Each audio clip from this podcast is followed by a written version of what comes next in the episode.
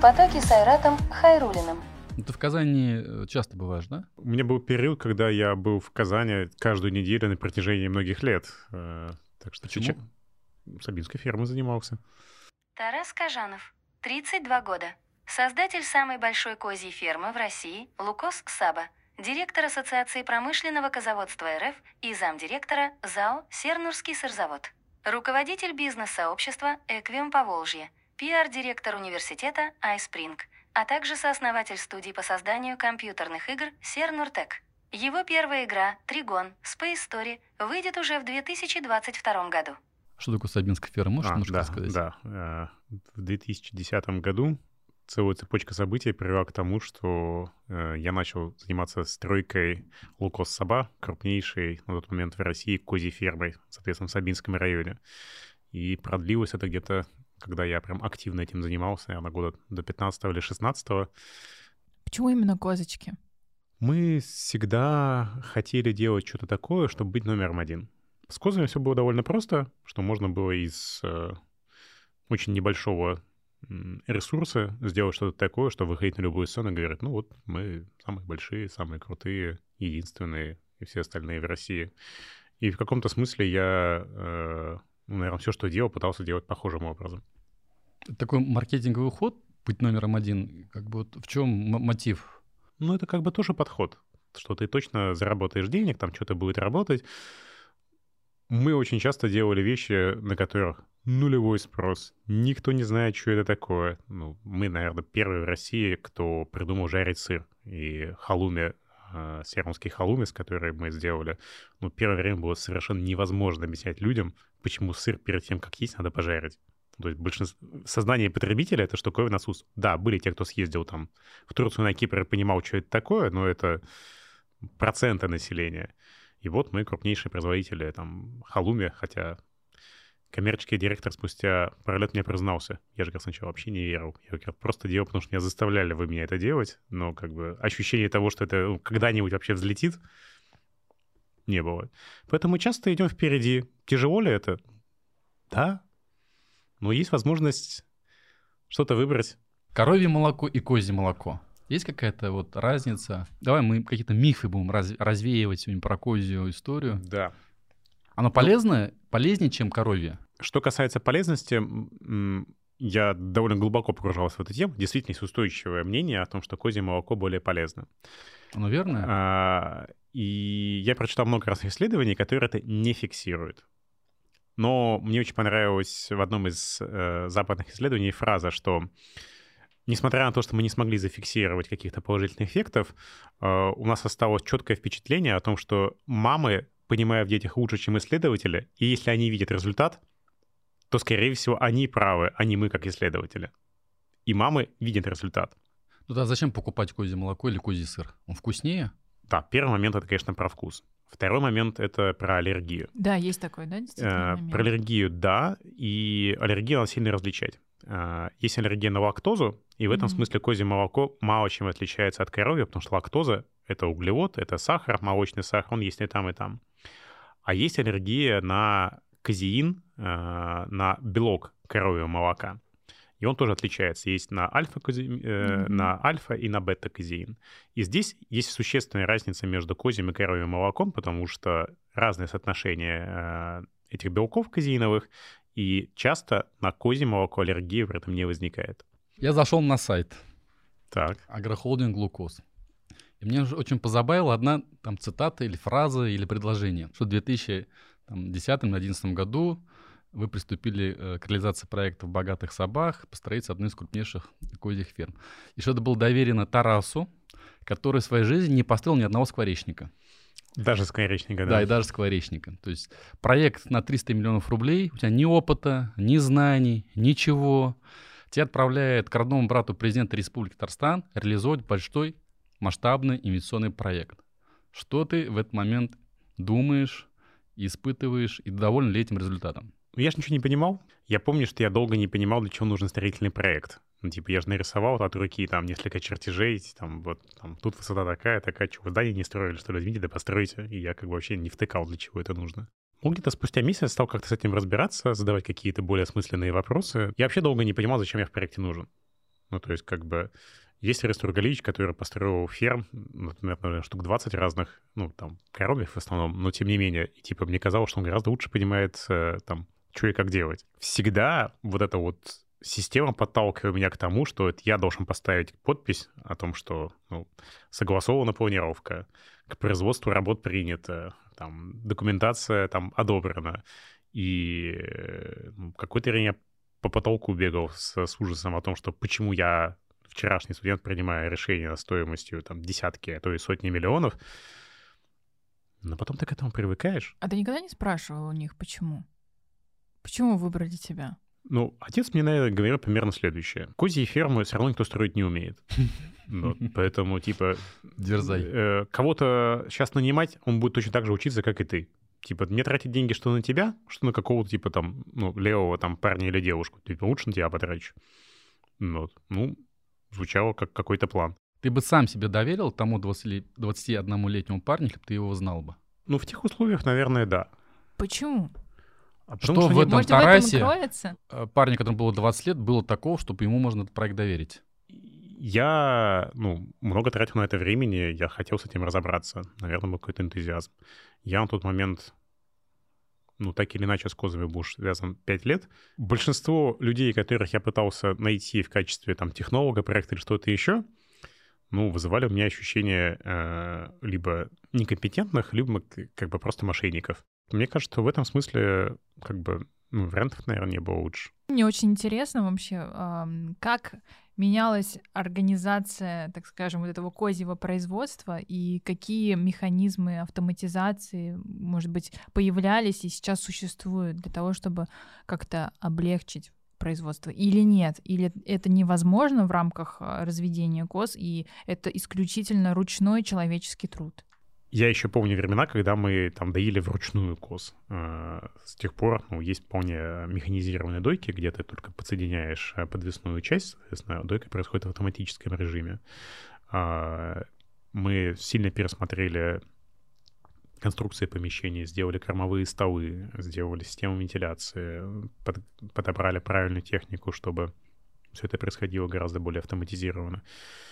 Камиляк, хороший вопрос поднял. Какие-то есть еще интересные IT-решения, которые были внедрены на производстве, на ферме, которые позволяют повысить эффективность, управленческие какие-то... Чипирование Функции. козочек. Ты можешь на своем телефоне посмотреть, сколько у тебя коз сегодня болеет, например? Или сколько сегодня коз надо оплодотворить? Или сколько тонн там, Сколько молока там ушло на складе товарной ягнят, продукции? Есть какие-то такие инструменты? Такие сугубо айтишные, которые ты говоришь, если бы этого не было бы, наверное, мы были бы не столь эффективны. Короткий ответ, что у меня точно нет, но я уже как бы и не особенно интересуюсь э, там, операционными штуковинами. Ам, значительная часть вещей, которые мы внедряли, они были, ну, типа, супер простые. Ну, условно говоря, когда я пришел э, в компанию, э, мы еще пользовались факсом для передачи данных. И, ну, типа, простое решение перестать пользоваться факсом и научать, научиться отправлять имейлы. Типа, это, ну, сильно повышает продуктивность работы. И, ну, сегодня мы точно выбрали с факсом, уже как бы невозможно это делать. А, когда-то, я помню, сделал временную табличку на Google Docs, а, тогда Google Docs еще только появлялись, и, типа, недавно я обнаружил, что она до сих пор существует. То есть люди ей продолжают пользоваться, и она, ну, вполне выполняет свой функционал, хотя я считал, что просто какую-то дырку закрыл. А, это в снабжении приход и расход материалов. И ну, у нас такой колхозный подход о том, что не обязательно иметь какое-то крутое, исчерпывающее, такое смус э, э, ERP-решение, которое покрывает все возможные варианты, требует кастомизации и отдела разработки в 4 человека.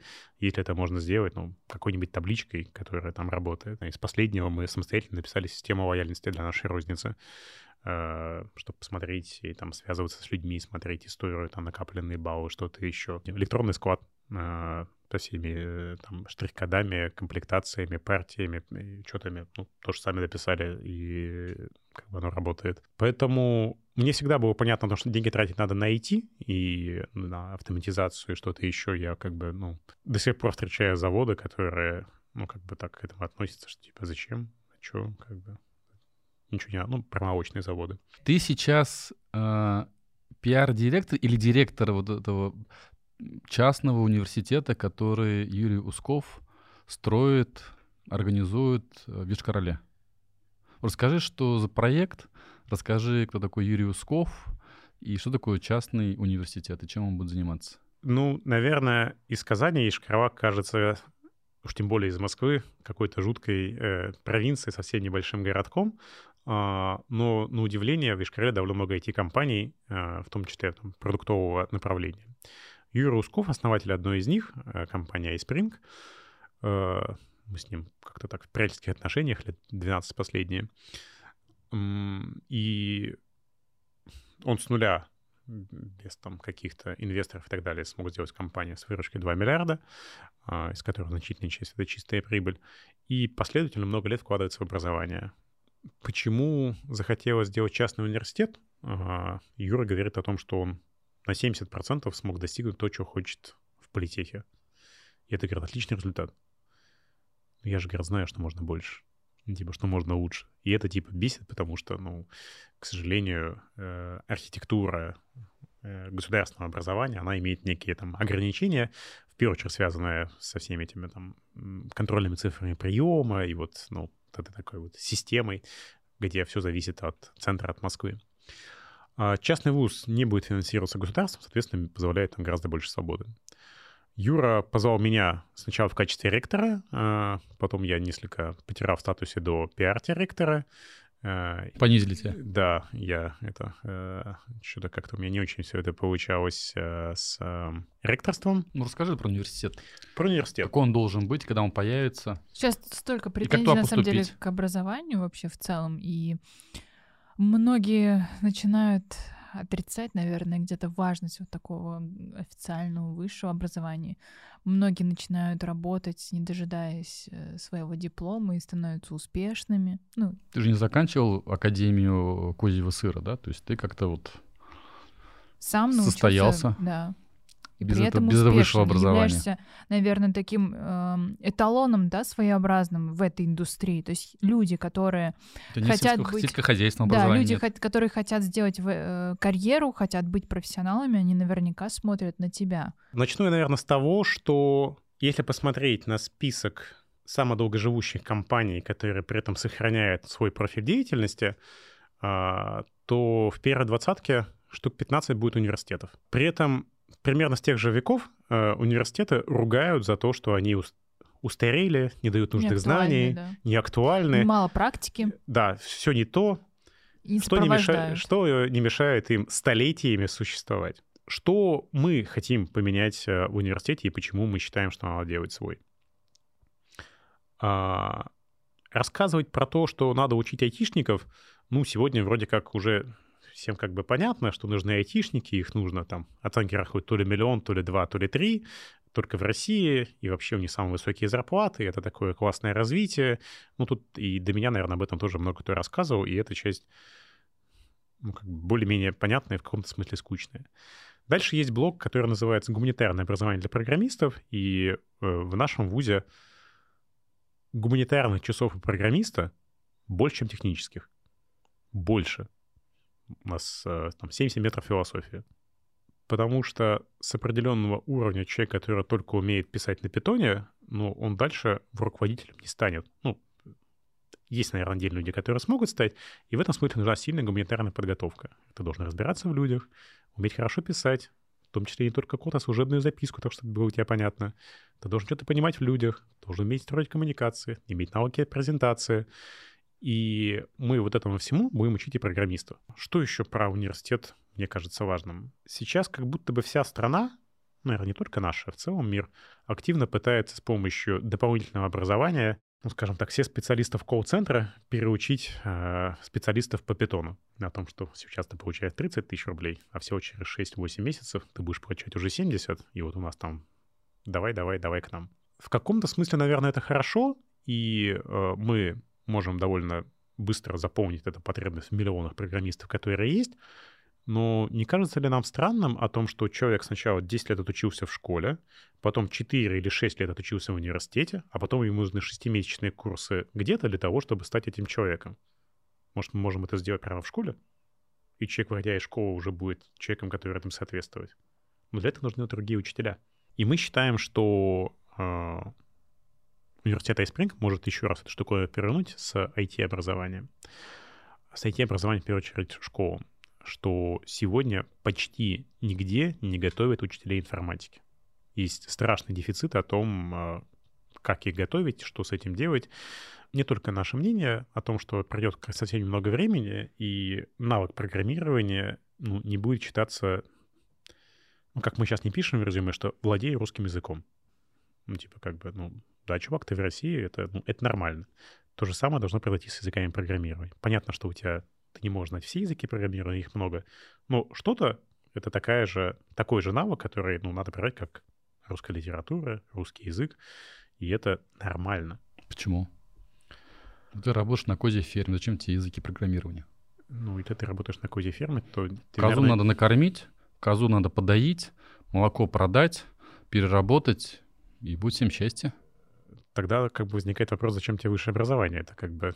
Или ты имеешь в виду про школьное образование? Вообще в целом. Тогда как бы возникает вопрос, зачем тебе физика, зачем тебе химия ну, и в том биология? Смысле, настолько это будет необходимо разбираться и знать языки программирования в будущем, что вот э, нужно задумываться и Просто разбираться. Ты категорично говоришь, все должны знать. Ну, в первую очередь, программист — это человек, который э, может посмотреть на какие-то цифры. Это не только с помощью программирования развивается, но в том числе. Э, и найти в любых данных какую-то систему ну, про астрофизиков то же самое говорят, у них огромное количество разных измерений, и ты должен это дело посмотреть и вот что-то такое в цифрах заметить, что надо поисследовать. Или периодическая система Менделеева. Это тоже изначально был какой-то набор отдельных цифр, которые никак не связан. Менделеев смог на нее посмотреть и понять, что в этом есть система. И вот навык программирования, он в том числе это формирует, о том, что у тебя есть какая-то задача, связанная с обработкой каких-то данных, и ты можешь на это по-другому посмотреть. Да, я тебя понял. Сейчас попробую высказать тезис, а Тарас, мне кажется, попробует его прокомментировать. Когда ты говоришь, что каждый должен в будущем иметь уметь программировать, это звучит примерно то же самое, как, например, сказать, что вот мы все люди, мы все болеем. Для того, чтобы человек не болел и хорошо знал свой организм, каждый из нас должен закончить медицинский вуз. Классно, что мы закончили каждый из нас медицинский вуз. Наверное, классно. Но вопрос в том, что каждый должен заниматься своим делом. То есть врачи, которые учатся 10 лет профессионально, они лучше тебя будут знать, как тебя лечить, нежели ты какой-то пройдешь там, краткосрочный курс оказания скорой медицинской помощи. Войти то же самое. Если ты хочешь разбираться глубоко в теме, вопрос, зачем каждому быть программисту, если будут продукты, сервисы, которыми мы все будем пользоваться? Ну, наверное, если продолжать аналогию с медициной, то можно вспомнить про э, первую помощь. То есть иногда возникает ситуация о том, что ну, врач не может оказаться мгновенно, а вот те навыки, которые ты получил за очень короткие курсы, могут что такое На уметь. ОБЖ. Ну, например, ОБЖ. Смысл в том, что не все, кто получил курс по э, школьной физике или химике, становятся физиками или химиками. Собственно говоря, наверное, очень немного людей. Но базовое представление о том, как устроен мир, позволяет тебе по-другому принимать решения. Там, то же самое с, э, с медициной, что если ты что-то понимаешь про то, как работают знаю, лекарства, организм, что-то еще, но это позволяет тебе более осмысленные решения принимать. Ну, давайте так, не все врачи э, суперпрофессионалы. И есть там это понятие второго мнения, что надо выбирать э, врачей, проверять их там с точки зрения доказательной медицины и чего-то еще. И чем больше твоя квалификация, тем более эффективно ты можешь это использовать. Ну, твоя квалификация как пациента. А то же самое с программированием. Если у тебя есть представление о том, как это работает, ты можешь научиться задавать такие вопросы. Не значит, что ты станешь программировать на работе, но ты сможешь понять о том, что ты можешь хотеть от э, компьютерной системы, чего нет. Поэтому э, сегодня спрос на вот это вот какое-то айтишное восприятие мира, он довольно большой, и ну, в айтишной компании, ну, там, в iSpring, например, программистов, ну, где-то меньше четверти. То есть остальные, там, 70% людей — это всякие менеджеры, дизайнеры, маркетологи, бухгалтера, пиарщики, HR и все остальное. Когда можно будет поступить в университет? Сколько будет стоить образование? По поводу, когда все это начнется, мы начинаемся 1 сентября, 120 человек бакалавриата и 48 человек магистра, магистратуры. Программисты, маркетологи, дизайнеры, продукты а, и учителя информатики. По поводу стоимости обучения. ВУЗ не государственный, никаких государственных денег, э, ничего нет, за все надо платить из э, кармана Юры. Э, мы сейчас внимательно всю эту штуковину считаем. Предварительно у нас получилось 470 тысяч в год, что как бы чуть больше, чем дофига. Скорее всего, первый год 70% будет учиться за счет грантов. То есть Юра будет оплачивать образование учеников, хотя, опять же, вот чувашская компания K-System готова предоставить 5 мест за их счет. И я думаю, что мы еще каких-то партнеров понабираем по этому поводу.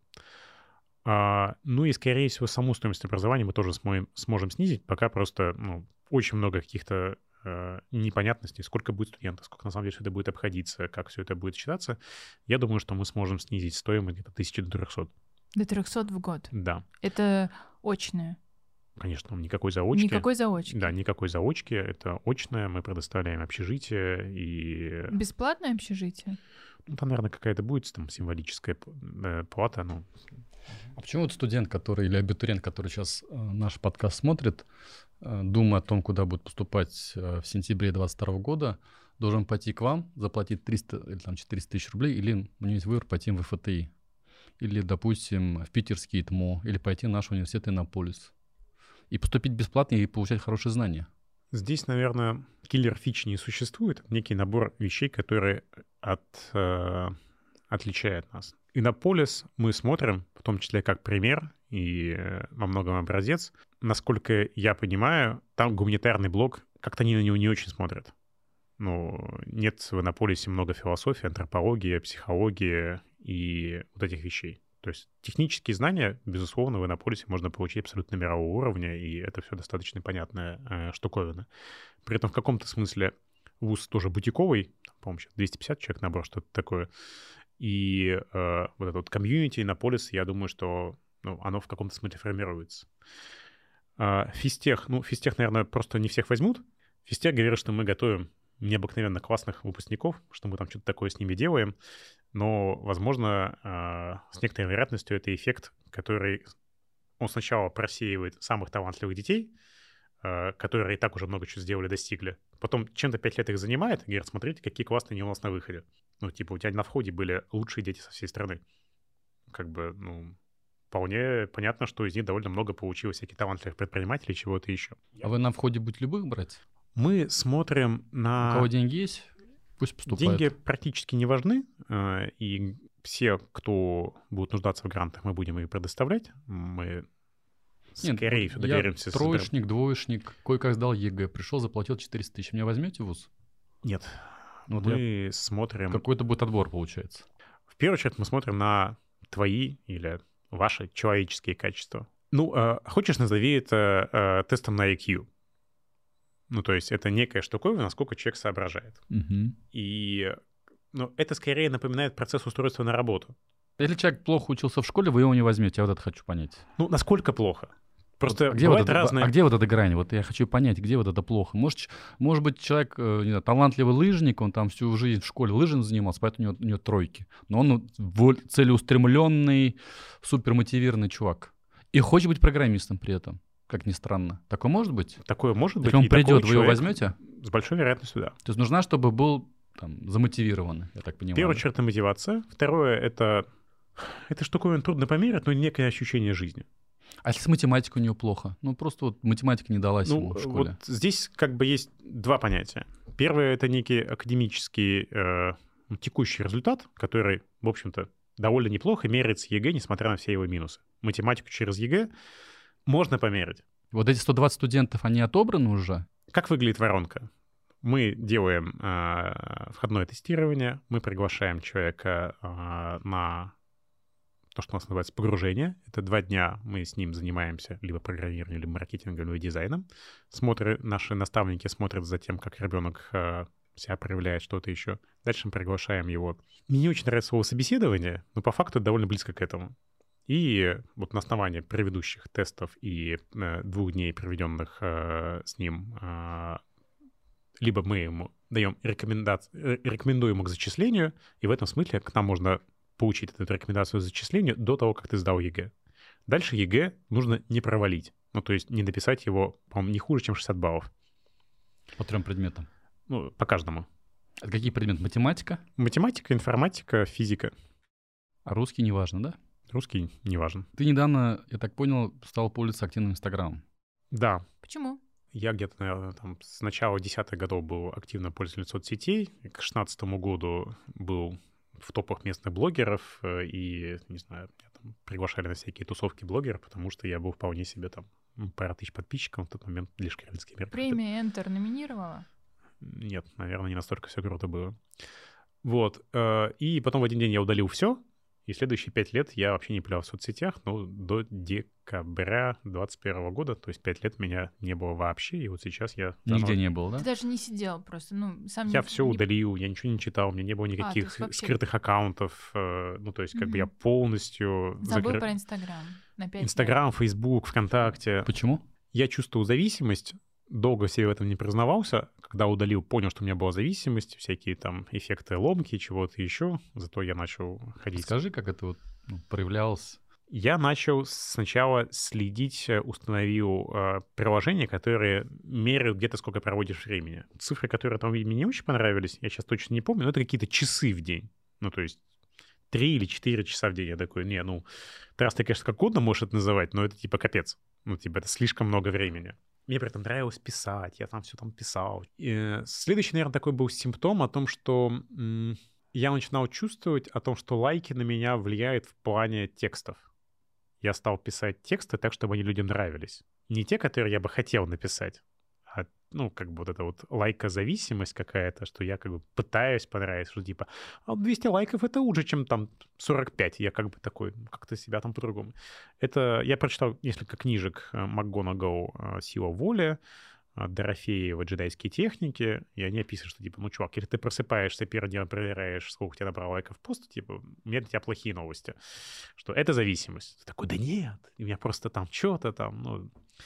А, В общем, я сначала решил, по-моему, удалить э, соцсети с телефона. Такой, буду читать только с компа. Ну, типа, выход... Начал комп с собой таскать. Э, Ну, я сейчас уже точно не помню, но что-то такое. Такое, ага, так не работает. Типа, ладно. Что-то я там еще сделал. Ну, в общем, э, потом я все-таки решил, что типа все, все, закрываю, удаляю. И это были супер странные ощущения. Ты такой, я помню, еду на ферму, там такой красивый закат, думаю, о, надо сфоткать. Я такой достаю телефон, фотографирую, думаю, а какой смысл фотографировать, если некуда выложить? Ну, типа, это же бессмысленно. Типа, зачем мне этот закат? Типа, ну, посмотрел, посмотрел, и ты такой положил, посидел такой, подумал об этом. Или ты такой берешь телефон, чтобы что-нибудь посмотреть, а понимаешь, что посмотреть нечего. Ну, то есть, как бы, бесполезная штуковина совершенно. И дальше у меня было осложнение в виде, что я начал читать новостные сайты. Типа я просыпался, читал новостные сайты, засыпал, читал новостные сайты, такой, так, Тарас, ты поменял, типа, наркотики онлайн, да? тяжелые на наркотики полегче. Типа, прекрасно, Мне но... кажется, наоборот. Ну, короче, у меня было ощущение, что я ничего особенно не добился. Я такой, так, смартфон продать, купил себе кнопочный телефон, э, отключил э, дома Wi-Fi, э, не приносил домой ноутбук, э, и, ну, где-то, наверное, месяца четыре я жил с простой кнопочной Nokia, которой ничего нельзя было посмотреть. Какие-то были болезненные ощущения? Вот ты перешел на кнопочный телефон. Да вообще капец. Ну, то есть это прям очень тяжело было. Ну, вот скажи, вот как это вот проявлялось вот именно? Ну, ты такой берешь телефон, а он как бы пустой. Что ты испытываешь при этом? Ну, Ну, пустой, тревогу, пустой. Какое-то вот ощущение, что тебя что-то лишили. Неудовлетворенность. Какая-то вот...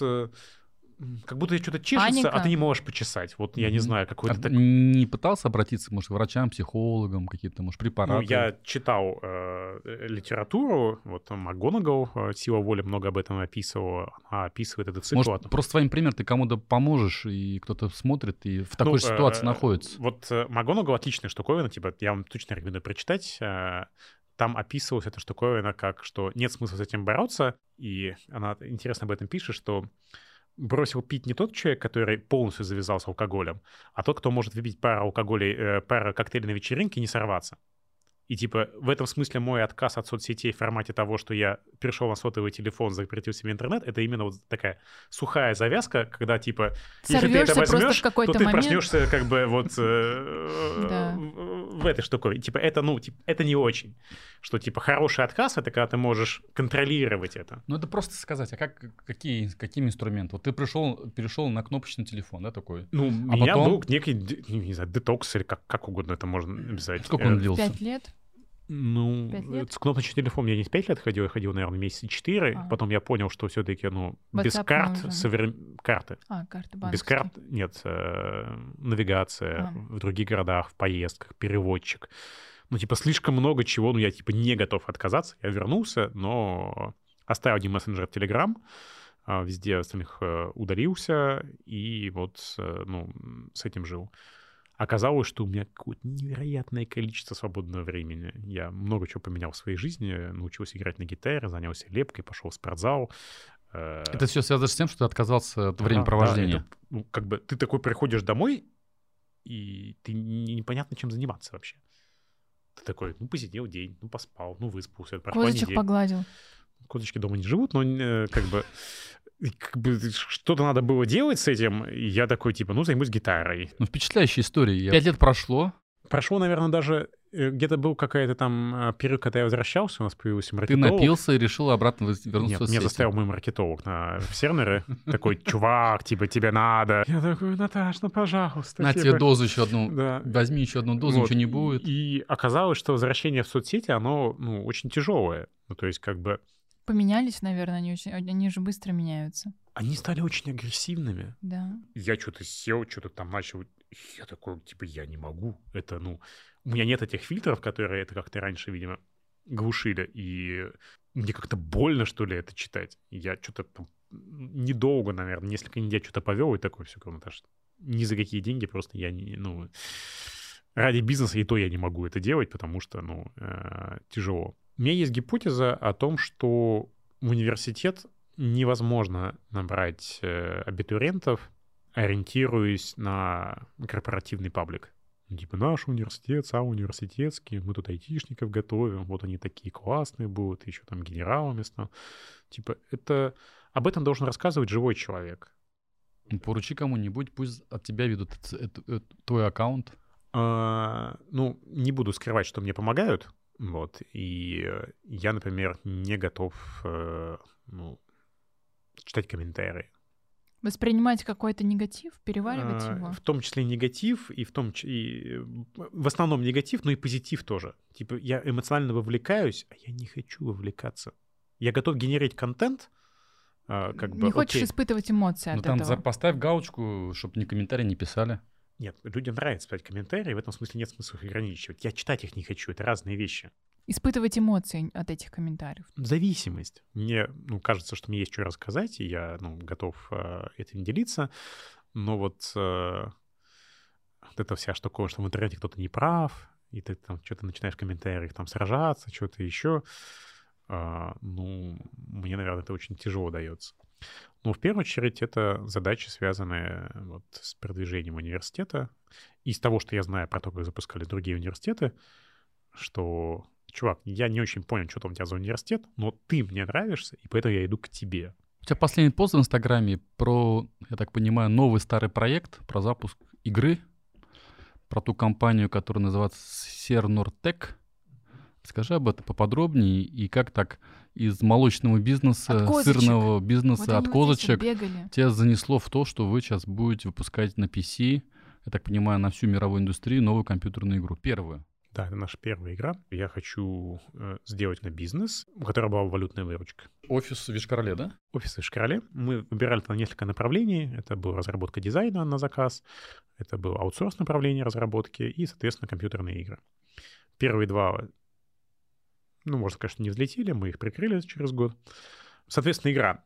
У меня есть партнер Кирилл Кольцов. Э, Он у меня работал техническим директором э, в Сернере на сырзаводе. Мы с ним делали проекты нового завода, сырорезки, новый паропровод, всякие там, э, ну, в общем, такие очень промышленные вещи. Заголовок для американской книжки. Два козавода Создали Свою свою компьютерную игру. Да, два козавода из черти знает откуда, там, middle of nowhere. Ну, так вот, хочу, говорит, игру делать. Такой, «М, типа, стартапы, что-то как-то, наверное, это довольно сложная штука. Типа, контентный бизнес в виде игры мне показался тогда более интересным. Ну, и в целом какая-то такая штуковина, что, ну, мне хотелось сделать игры всегда. Я много играл в игры, э, там, в школе, в университете. Какие? Мой полный фаворит — это «Цивилизация», наверное, третья. А, Made in Magic. Не Heroes Made in Magic, хотя Heroes тоже Made in Magic. Стрелялки что-то я никак особо не умел, всякие там Думы, Квейки. Тикуны мне всякие нравились, экономические. В общем, какие-то такие стратегические игры, наверное, где вот надо там что-то строить, планировать, вот, чтобы можно было поставить на паузу, подумать. Мне вот такое мне нравилось. Типа, когда все это там на скорость реакции мышки, а, типа, я, я не вывожу, типа, я очень плохо играл во все это дело. Да, Кирилл продолжил делать игру, несколько недель мне не говорил, какую. Я потом его, там, Кирилл, ну, как бы, что за игра-то? Он такой, ну, FTL с героем. Я такой, отлично продано.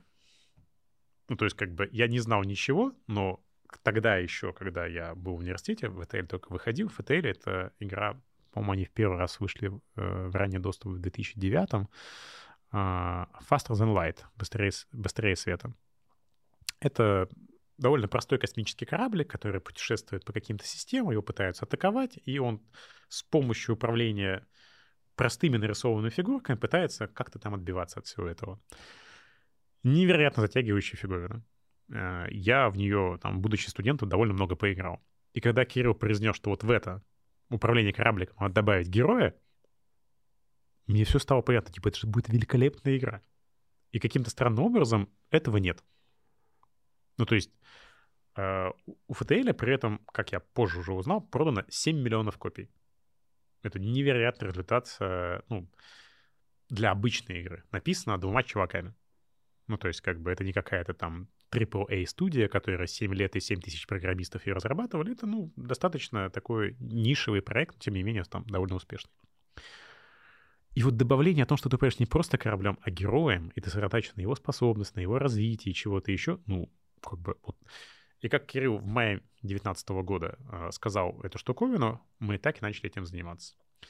А, меня тогда был знакомый Булат Ганиев. Привет, Булат. Я там начал себе прописки. Булат, ты зна- не знаешь кого-нибудь, кто делает игры? Он такой, конечно, говорю, знаю. Ян Шевченко. Привет, Ян. Привет, Ян. Мы встретились с Яном, поговорили. Ян тогда выглядел как человек, который умеет делать игры, а мы такие два козавода. Типа, что там, движок, маркетинг, там, геймдизайн, типа, что это вообще все? Я что-то еще там поизучал каких-то людей. Мне довольно быстро было понятно, что нам нужен какой-то проводник, который нас проведет. И Ян стал нашим третьим партнером а, в игре. Он помог нам с командой, с первым а, документом, геймдоком, со сценарием. Ну и первый год нас активно направлял в разработке игры. В общем, а, в августе месяце первая команда программистов, по-моему, тогда, ну, программистов и там, художников э, э, села работать, и вот с тех пор началась разработка игры. И все это время мы делаем FTL с героем. А Сколько денег проинвестировали уже? Где-то около 30 миллионов. Ну, примерно миллион в месяц. Вот такая какая-то сумма. В отличие от странной траектории многих игр, например, «Ведьмак» изначально разрабатывался как шутер. Хотя это там классическая РПГ. э, ну, то есть как бы- РПГ. э, RPG. Ролевая э, ролплей гейм. Это довольно редкая штуковина, когда вы изначально, там, сидя за чашкой кофе, решили, что хотите, и дальше два с половиной года делаете вообще не отступая ничего. У нас не было переделок, не было желания, что а давайте сделаем из этого гонки, или там, а давайте мы там добавим туда черепашек или что-нибудь такое. Типа это очень такая последовательная была работа. Первый ну, не знаю, успех или какая-то робкая надежда появилась. Через полгода мы приехали в Минскую э, выставку э, геймдева. Я не ездил, Кирилл с Яном. И, и люди там поиграли в какой-то вот, то, что мы называем вертикальный CS игры. Э, такие, типа, «М, вроде неплохо. Прошло еще, наверное, год разработки. У нас появился первый издатель через Яна, китайская компания, которая нам что-то там помогала э, делать и обещала. Нам тогда казалось, что, господи, типа, это же как-то какой-то космос. Китайцы, китайцы хотят издавать нашу игру. Типа, невероятный успех. По факту выглядело так, что Китай э, брал, э, по-моему, половину э, продаж от игры, и там занимался локализацией, помогал еще нам что-то такое. И за следующие чуть больше, чем полгода мы получили еще 15 предложений от разных международных издателей. Германия, США, еще несколько из Китая, Голландия, из России несколько, всякие звездные имена. Вообще ожидали, что будет так? Вообще нет. Типа Ян, который вел нас за ручку, говорит, я такого никогда не видел. А как примерно выглядит? То есть они говорят, мы вам платим 30 миллионов рублей, вы нам э, продаете права на игру, да? Есть И разные вот- модели. Вот, вот издатель это какую функцию он выполняет? Издатель это Как выглядит... ки- это как кинопрокатчик? Это скорее как автор книги и издательство книги. Они обычно занимаются чем? Локализациями, тестированием, дистрибьюцией, маркетингом. а, Локализация, перевод на другие И языки. какой-то процент, условно, вам. Э, Да, они говорят, что мы все это делаем за свой счет а, и делим доходы в какой-то пропорции. Но это не гарантирует, что вы отобьете затраты. Я не знаю, сколько я могу это разглашать, э, контракт, э, с кем мы подписались, но мы какую-то часть денег получаем вперед, и она в значительной степени покрывает наши затраты. Но это не массовая история э, для... Ну, то есть ты можешь смело говорить, что эти 30 миллионов не просто сжег там, типа, воплотить игру, э, воплотить э, мечту детства, а это, ну, как бы бизнес, который... Это уже точно бизнес. Короче, большая часть затрат уже окупилась. То есть ты доволен? Ну, то есть как идет процесс? Ну, Еще игра даже у тебя не вышла, да? Еще игра даже не вышла. Более того, у меня были предложения просто там в силу разных причин, когда а, мы получили платеж в начале больше, чем мы потратили. Ну, там, по другим причинам мы с ними не стали работать. То есть, как бы, был вариант того, что можно игру уже было бы даже не выпускать. Ну, типа, а, все, все, мы уже, мы уже все заработали, все, пока.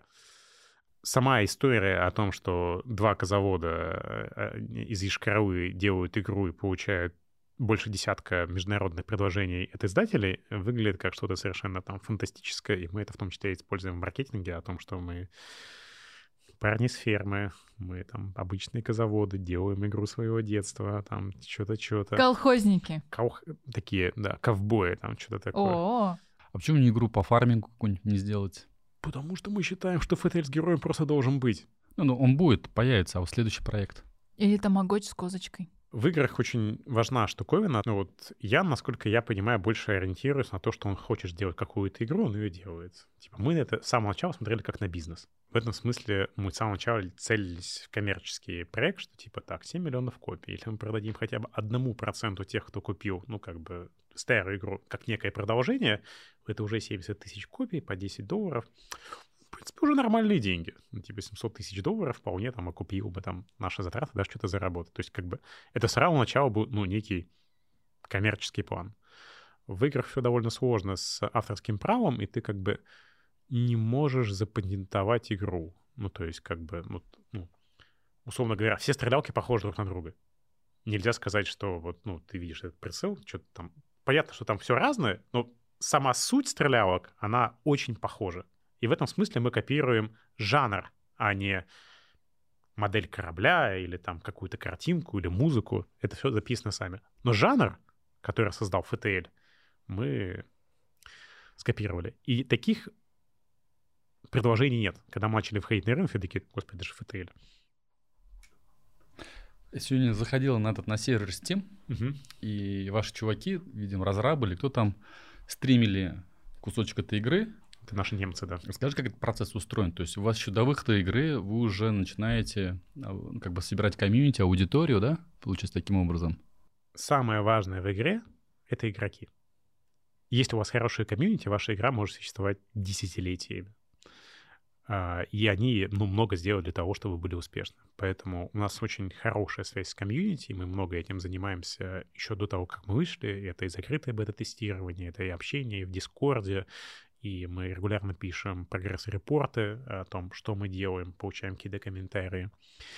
А, ну и, соответственно, все продвижения игры, это тоже выглядит как э, ну, работа с комьюнити, ну, в том числе. Понятно, что есть и СМИ, и пиар, и там э, покупка трафика и все остальное, но вот комьюнити одно из важнейших штуковин. И мы это делаем давно, ну, для наших маленьких ресурсов довольно успешно.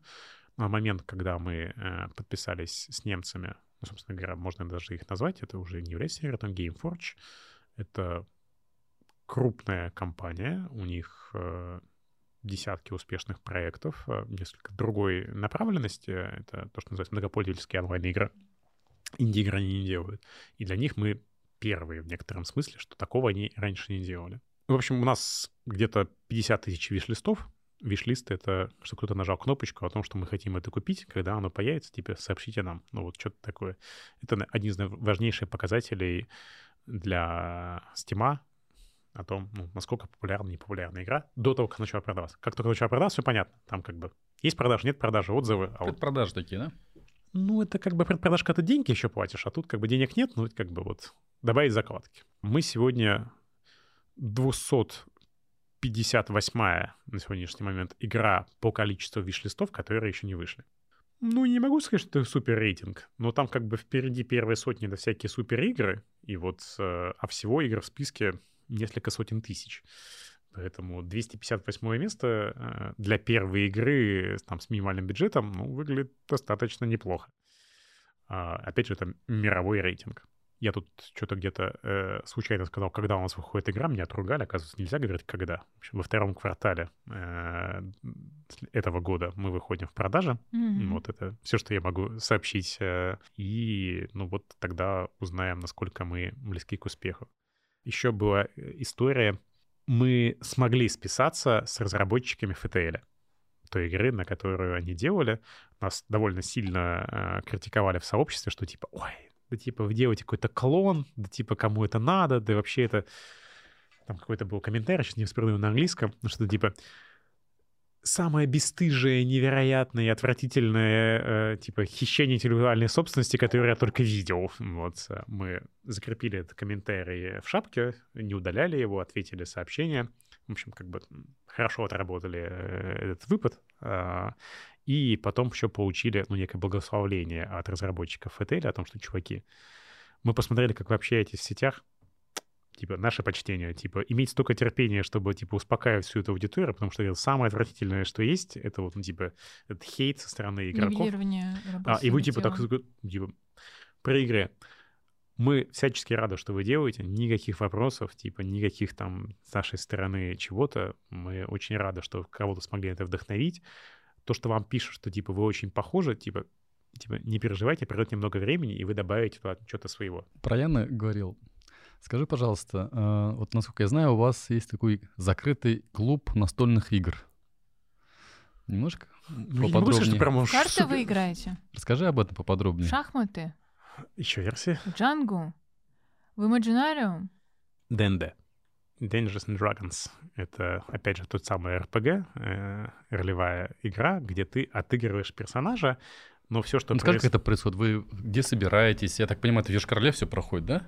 А, это происходило в Казани. А, и... Сколько человек участвует? До восьми человек может участвовать, потому что иначе... В общем, вы выделяете примерно 7 часов а, для того, чтобы поиграть. Есть специальный мастер, который придумывает некую ситуацию. Вы выбираете персонажа. У этого персонажа есть довольно сложная карточка, что он умеет, что не умеет, какие у него там статистики или статы. И ты должен вжиться этого персонажа. Я, например, играл за какого-то аристократичного ублюдка и, соответственно, определенным образом себя вел в том смысле, что так вот косплей должен быть? Косплей не обязательно, это все отыгрывается голосом. Есть мастер, он говорит, типа, вы идете по лесу, э, слышите шорох слева. Вы можете ничего не делать. Кто-то может сказать, так, я хочу отправиться посмотреть, э, что там происходит. Его там может, не знаю, упасть в яму, что-нибудь его съест а, или там попытается убить или что-то еще, можете пройти дальше.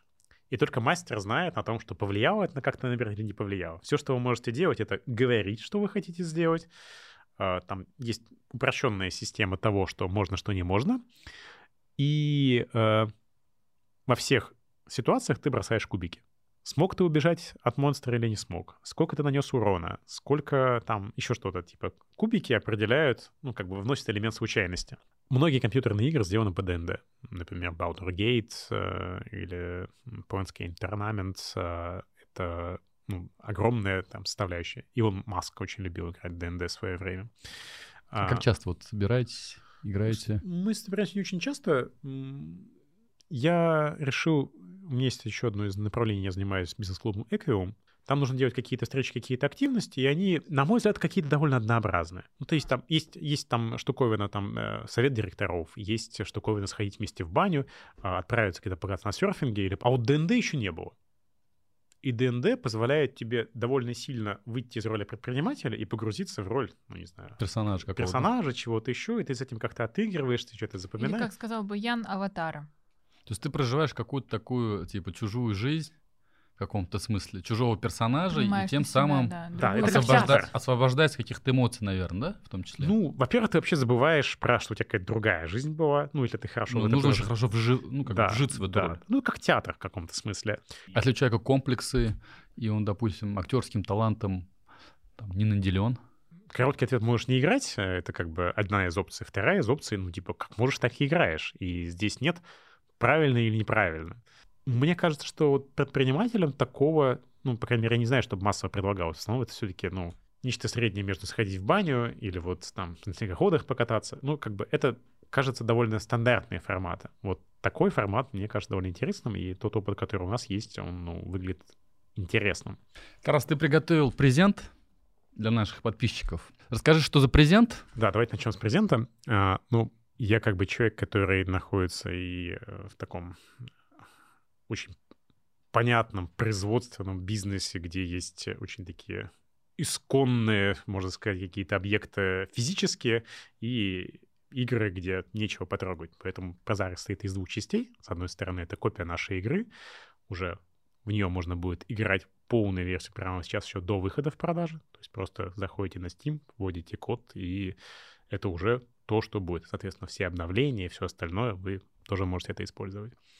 И это головка нашего нового сыра, коркового сыра, качета с лисичками. У него такой интересный грибной вкус. Это точно будет интересно попробовать.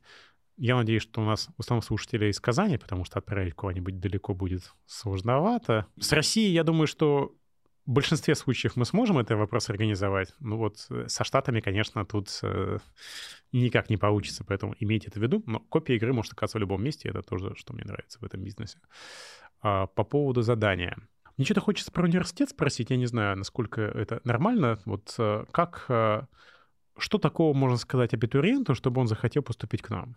Давай придумаем слоган университету. Вот, какой-то слоган, какая-то такая киллер-фича, Значит, задача придумать слоган для э, частного университета IT. Да, другого частного другого, университета. Другого Пишите вот в этом закрепленном комментарии эти слоганы. Тарас их лично прочитает и лично определит победителя. Такие дела.